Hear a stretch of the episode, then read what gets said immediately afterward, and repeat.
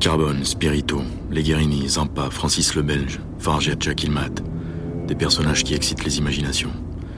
Des voyous, des truands, des mauvais garçons, ceux que les flics appellent les beaux mecs. Dans mon taxi, au hasard des clients et des courses, je navigue. Marseille, les traverses du panier, les impasses de la Belle de Mai, les ruelles de l'Opéra.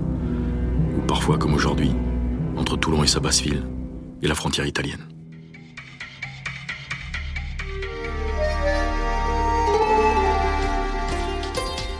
Vous écoutez Les Parrains de la Côte, épisode 3. Si la plupart de ses confrères sont devenus célèbres, lui il reste mystérieux, inconnu du grand public, presque secret. Ses photos sont rares, ses apparitions publiques encore plus. Pourtant, il a été un des parrains les plus puissants que la pègre ait connu. Il est né le 20 mai 1948 à la vallée du Var, près de Toulon. Il s'appelle Jean-Louis Fargette. Son père est militaire dans ce qu'on appelle encore la coloniale, les troupes de marine. Avec lui et ses huit frères et sœurs, Jean-Louis partira vivre quelques années dans un véritable paradis, Nouméa, en Nouvelle-Calédonie. En 1959, son père est muté à Fréjus. Fréjus, 1959. Pas franchement la bonne année pour venir s'installer là. Dans la nuit du 2 décembre, le barrage de Malpassé cède, emportant 423 victimes, dont le père de Jean-Louis. Le destin de Fargette bascule dans un torrent de boue.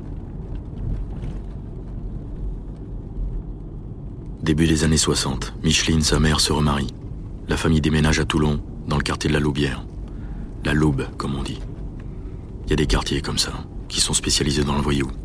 Comme la Belle de Mai à Marseille ou la Porte de Montreuil à Paris, allez savoir pourquoi. Tenez, un des plus célèbres parrains des années 30 a fini ses jours ici, François Spirito. Il était président du club bouliste local. Jean-Louis et lui se sont peut-être croisés, seul le diable le sait. En tout cas, enfant déjà, JLF était un leader, un chef de bande. Tout jeune, il avait été placé dans un foyer. C'est quelle bêtise. Jean-Pierre Bonico, ancien journaliste à Carmatin, ancien proche de Jean-Louis Fargette.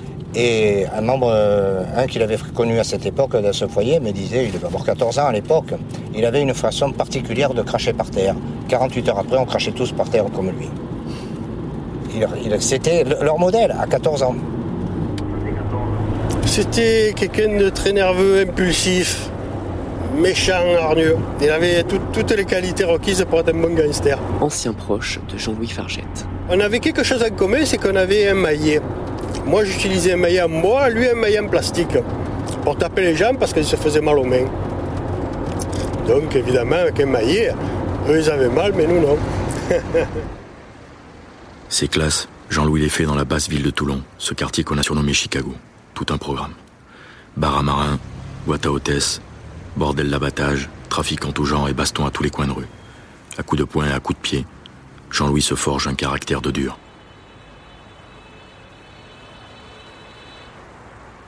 Au cours de ses années d'études, il a croisé celui qui sera son maître, son mentor, son père spirituel. Loulou Régnier, le seigneur des sablettes, le puissant parrain du Toulon des années 60. Loulou l'envoie finir sa formation au bar des Trois Canards, rue de la Rochefoucauld à Paris, l'université du crime. La plupart des grands truands, comme Zampa ou Francis le Belge, y ont fait un stage. On y apprend, entre autres, à descendre à la cave ceux qui refusent leur raquette pour les convaincre de payer. En 1972, Fargette, que Régnier a surnommé le Grand, fait son entrée dans le grand monde. Il est inscrit au fichier du grand banditisme. Sur sa fiche, les flics notent capable de tout pour s'imposer au milieu toulonnais. Fargette achète un premier bar, le Tonneau, puis un autre tout près du port, le Triomphe.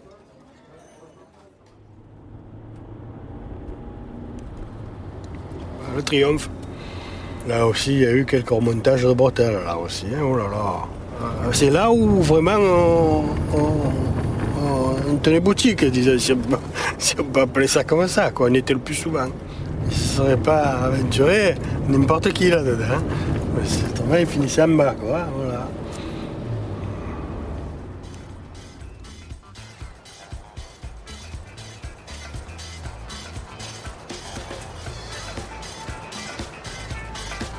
L'étoile de Fargette continue de monter dans le ciel. Loulou Régnier part monter des bordels en Afrique. Il lègue son empire au grand. Il a été intronisé par euh, régner comme ça. Bruno Aubry, journaliste et auteur du livre Les parrains de la côte. Et fait remarquable, il n'y a pas eu de guerre de succession dans ce passage de relais entre Régnier et Fargette. Fargette est fasciné par le show business. À l'aube des 70s, il se lie d'amitié avec Simon Weintraub, l'impresario de Mike Brandt, Michel Thor, Serge Lama. Ils organisent des concerts à Toulon. Ensemble, ils ont un projet un peu fou. Racheter le paquebot France et en faire un casino flottant au large de Toulon. Ils réunissent près de 130 millions de francs avant que le projet ne fasse naufrage.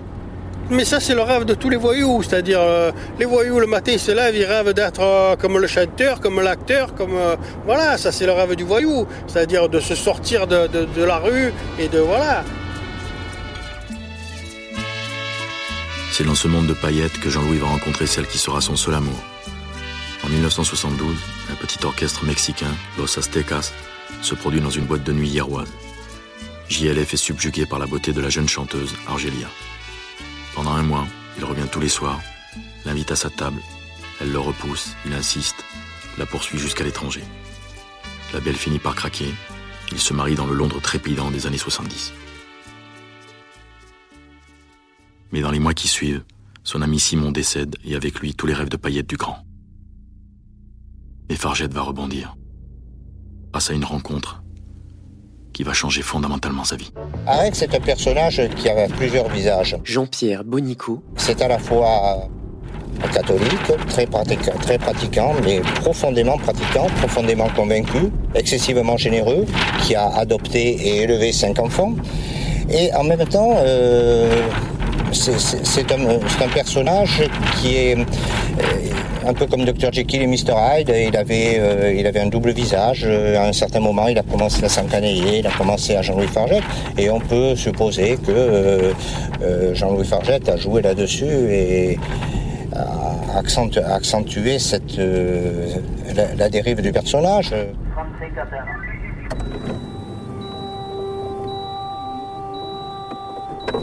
Comment des gens aussi différents qu'un boutiquier, euh, qu'un honorable commerçant, un euh, catholique convaincu, scout, scout euh, devenu, maire de Toulon et patron du département, comment peut-il se rencontrer avec ce, ce fils de la Loubière qui a, qui a une toute autre expérience de la vie, un tout autre contact, René Merle, historien spécialiste de l'histoire et régionale. qui rayonne sur un, un monde de, de, de boîtes de nuit, sur une jeunesse euh, extrêmement populaire. Et Il y a quand même eu des déclics là. Et c'est là où je pense, alors là c'est mon imaginaire qui joue et ce n'est plus l'archive, je pense que le- la véritable clé de l'histoire est là. Le destin des deux hommes va devenir indissociable. En 1977, Fargette est accusé d'avoir acheté des fourrures au moyen de chèques volés. Le grand est foudrage. Accusez-moi d'avoir flingué 15 types à la mitraillette, mais pas d'une arnaque aussi minable. Peu importe, la justice ne veut rien savoir, il est maintenu en détention. Arex témoignera que Fargette était ce jour-là dans son bureau pour préparer la venue de Raymond Barre à Toulon.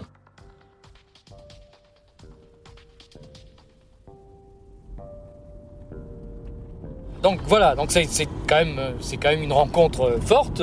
Bruno Aubry, Euh, Maurice Arinx, le maire de Toulon, euh, euh, eh bien, euh, permet à Jean-Louis Fargette de se sortir d'un mauvais pas. Au cours de sa carrière de parrain, Fargette ne touchera ni à la drogue, ni à la prostitution. Son business à lui, c'est le racket, l'extorsion, les bars, les restaurants, les nightclubs. Le colonise, le blocos, le hi le Louis XIII, le Zoom. À tout juste 30 ans, il est à la tête d'un royaume de bars et de boîtes de nuit dont il a pris le contrôle. Pour les alimenter, il crée une société de distribution de boissons. Les caves varoises, les patrons d'établissements sont obligés de s'y fournir. Fargette tient le monde de la nuit dans sa poigne de fer. C'est quelqu'un dont on ne discute pas les décisions.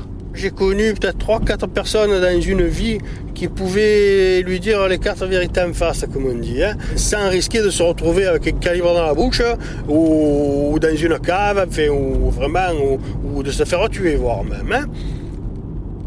Pour diriger rationnellement les bars, les boîtes et les caves varoises, il faut une société de gestion. Fargette en crée une. La Codipra. Elle a pignon sur rue. Juste dans la rue à gauche là-bas, tu vois. ancien proche de Jean-Louis Fargette. C'était des affaires parfaitement légales. Donc, C'était un bureau de gestion. Et, de temps en temps, quand il y avait un peu de récalcitrant, hein, qu'il fallait un peu les mettre en bas, ben, on les mettait en bas. voilà. Des fois gentiment, des, fois moins. Des méthodes euh, peu avouables et peu recommandables. C'est l'époque dorée pour le grand, son frère Bert, ses lieutenants Champourly et Grimaldi. Une époque où les repères sont brouillés, où tout se mélange, où la frontière entre le bien et le mal devient bizarrement poreuse. On est voyous, mais on va se déguiser avec une cravate, etc., pour être un homme d'affaires. Jean-Claude Giudicelli, avocat toulonnais. On est policier, on doit traquer les voyous, etc. Ben, on va la nuit se, déguiser comme, euh, ça va pas leur plaire, mais c'est la vérité, comme des voyous pour aller, dans les établissements de nuit. Et, ensuite, il y a l'institution judiciaire qui est chargée également, ben, je crois, d'ouvrir un peu les yeux, d'ouvrir les oreilles euh, et, d'interpeller à un moment donné, ben, pendant des années, des années, des années et des années, et des décennies complètes, on a, on a interpellé personne.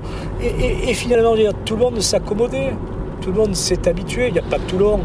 Marseille, de Fer, euh, euh, Nice, Jacques, Jacques Médecin, il y a encore les, nostalgiques de ces périodes-là. Si je me souviens un petit peu de, des unes de Var Matin euh, à l'époque, puis de ce, que, de ce qu'on se disait, je confonds un peu Farget et Arec. Je ne sais plus exactement quand j'avais 8, que j'avais 10 ans. Fargette, Arex, pour moi, ça, rimait. Je savais pas exactement lequel c'était, mais, mais Fargette, il y avait une sorte de, euh, une sorte d'admiration. Voilà, c'était le grand monsieur de Toulon.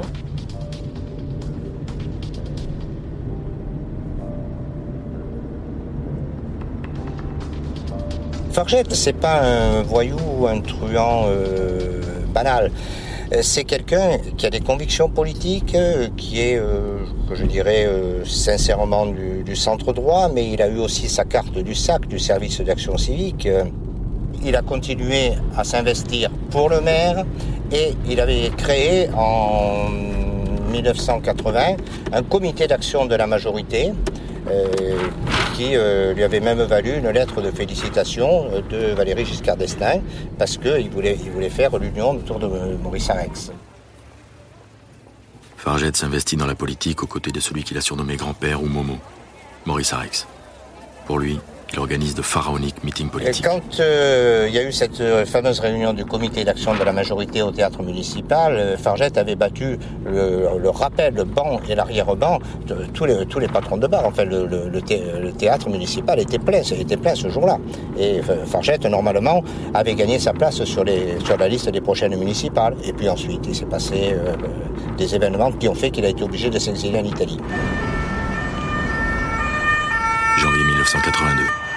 Flics croient enfin tenir celui qu'ils n'ont jamais serré et qu'ils ont surnommé Savonnette. JLF est arrêté par les hommes de la BRB en compagnie de Gérard Damiano, un dangereux braqueur en cavale armé jusqu'aux dents. En fait, Fargette, qui comparaît libre, ne risque qu'un an de prison pour recel de malfaiteur. Mais il ne veut pas les faire. Alors il prend ses dispositions.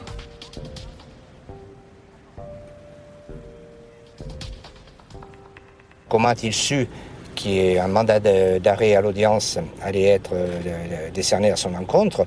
Mystère. Toujours est-il que quand euh, le tribunal s'est retrouvé là pour prononcer, le délibéré, et même Fargette euh, avait disparu. En fait, il y a quelqu'un qui revient après la suspension d'audience, quelqu'un revient dans la salle en disant Monsieur, monsieur le président, Jean-Louis a eu un accident, il a été renversé, il a été transporté à l'hôpital. Bon, je laisse imaginer la panique, on fait, le, on fait le tour de tous les établissements, de toutes les cliniques, de tous les hôpitaux, et puis plus de traces de fargette.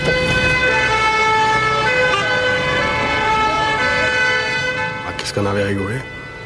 Enfin, bon, nous, parce qu'ils savaient, hein, bien évidemment. Hein. Ah, parce que bon, on avait simulé quoi, une mise en scène. Et puis c'est arraché en fait.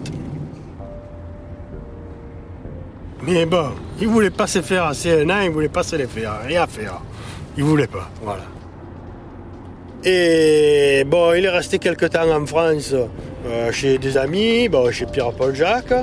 Et puis après, bon, mais à la fin, il est parti en Italie, quoi, parce que même euh, il ne pouvait plus rester.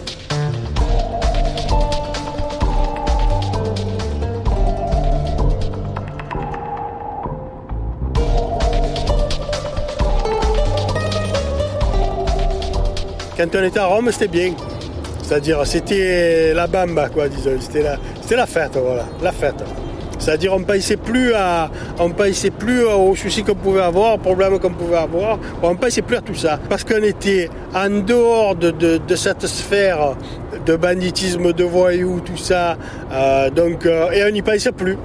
Et on n'y pense plus. À Vallée-Crozier, à deux pas de la frontière française, Fargette se remet au travail. En entrepreneur infatigable, il monte une fabrique de jeans sous la marque JLF, un bar et un restaurant sur la plage. Il achète plusieurs appartements. Et tout, autant de façades sociales qui lui permettront d'ailleurs d'être d'échapper aux demandes d'extradition que ne manque pas euh, de lancer la France et euh, notamment, euh, notamment le fisc, puisqu'il est parallèlement, pendant, alors qu'il est en Italie, jugé pour fraude fiscale. En Italie, bénéficiant de mystérieuses protections, le grand est dans un sanctuaire inviolable. Et son ombre continue de planer sur Toulon. Le bruit a couru qu'il venait très très souvent. Je pense qu'il est venu, mais je pense aussi qu'il avait intérêt à faire encourir le bruit qui revenait plus souvent que ce que, c'était effectivement le cas pour entretenir son aura et sa légende. Il y a des gens qui ont dit qu'ils l'ont aperçu, qu'ils l'ont vu euh, dans le Varme pendant sa cavale. C'est pas vrai, c'est pas vrai du tout. C'est pas vrai du tout. Il avait tellement peur des autorités françaises donc que quand son fils est né, il n'est pas allé à l'ambassade pour, le, reconnaître. Tellement qu'il avait peur qu'il le mette dans une malle et qu'il l'emmène en France de force. Donc c'est sûr, il, ne venait pas. Voilà. Durant les dix années de cette étrange cavale, alors que son ami Arex a quitté la mairie pour diriger le conseil général du Var, la puissance de Fargette va monter en régime. Chantier immobilier, aménagement urbain, adjudication, boîte de nuit géante, soutien électoral et financement occulte, intimidation, commission et dessous de table, il est partout présent. Il est un des hommes les plus puissants du département. Tout le monde tremblait lorsque euh, d'Italie, en France, euh, Fargette prenait son téléphone là pour euh, tenser, pour remettre un petit peu de l'ordre, etc. il avait des yeux partout. Jean-Claude Giudicelli. malgré que physiquement il soit absent de, France, je veux dire, il était craint, il était redouté. Depuis son idègle italien, le boss convoque certains élus du Conseil général. Au début des années 90, Maurice Arex lance un énorme projet immobilier, la Maison des Technologies. Un gâteau qui aiguise les appétits. Et là, le personnage de Fargette est tout à fait intéressant et fascinant dans la mesure où c'est un mystère auquel je n'apporte aucune réponse. René Merle. Il semble que, au-delà de cette, de cette activité régionale, disons, qui dépasse le cadre toulonnais déjà, il touche à, il touche à d'autres sphères. Il touche à, il touche à l'Italie, il touche euh, à la loge P2, il touche, dit-on, au Vatican, il touche euh, à ce qui commence à se passer en, Russie, puisqu'il ne faut plus dire Union soviétique à l'époque. Et donc, on a là, des gens, des hommes qui sont littéralement des parrains non pas des parrains du petit milieu local, mais des parrains de la vie économique et politique. Le grand est incontournable, toujours mêlé à la politique, relayé par ses gros bras sur place. Il soutient certains candidats, en rejette d'autres, accorde des fonds de campagne, en refuse, fait et défait les carrières politiques. Il est puissant, peut-être trop puissant. Mais en même temps, malgré cette puissance, Toulon lui manque. Alors, comme ses démêlés fiscaux sont en passe de se régler, il commence à songer au retour. Euh, vous savez, hein, les kilomètres, ça fait, ça fait des barrières. Hein. Et donc, euh, bon, il était triste. Euh, c'est vrai que l'exil, c'est dur pour tout le monde. Hein. C'est dur pour tout le monde, l'exil. Mais lui, vraiment, il le vivait mal.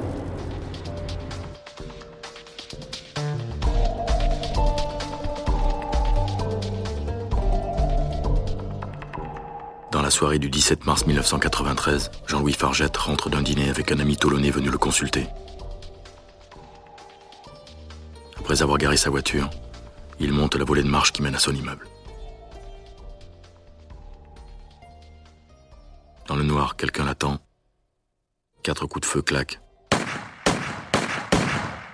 Puis un cinquième. Le coup de grâce.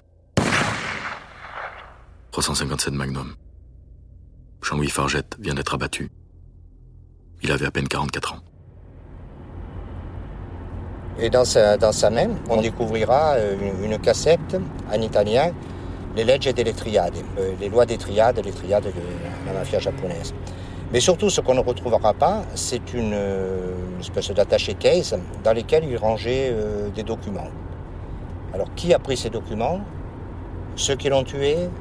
La Guardia di Finanza? Les carabiniers? Quelqu'un a fait le minage, mais on ne sait pas qui. De toute façon, euh, vous savez, vous pouvez être comme vous voulez. Et quand quelqu'un veut vous tuer, ben il vous tue. Je veux dire, malheureusement, la vie elle va comme ça. hein, voilà. C'est la vie de gangster. Autrement, ben, il faut faire autre chose. Quoi, voilà, hein. Malheureusement, ça finit toujours comme ça. Le 24 mars 1993, Jean-Louis Fargette, dit le grand, dit le boss, celui que la police et la justice n'auront jamais réussi à coincer, est enterré à la vallée du Var. Il y avait peut-être euh, 2000 personnes, toute l'expression d'une certaine réalité varoise. Des gens venus en limousine, de partout, des voitures de location pour pas qu'on sache euh, de qui il s'agissait, des gens aux lunettes noires, le petit peuple de Toulon, quelques euh, représentants euh, du monde politique, une jeune femme qui est très proche de Maurice Arex, qui lui avait été opportunément hospitalisé pour des coliques néphrétiques. Sur une couronne de fleurs rouges, une épitaphe de la part d'un de ses lieutenants. Tu es le boss, et tu le resteras toujours. Jean-Louis Fargette est enterré sur la musique de sa chanson préférée, When a Man Loves a Woman.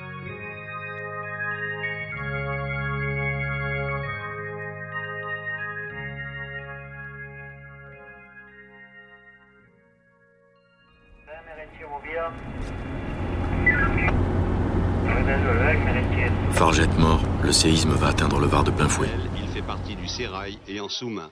Les barons du Var mobilisent leurs troupes pour le Dans les mois qui suivent, la députée Yann Pierre est assassinée, entraînant dans le sillage de sa mort scandale et règlement de compte. Manipulation, vengeance, désinformation, tout s'enchaîne et s'en mêle.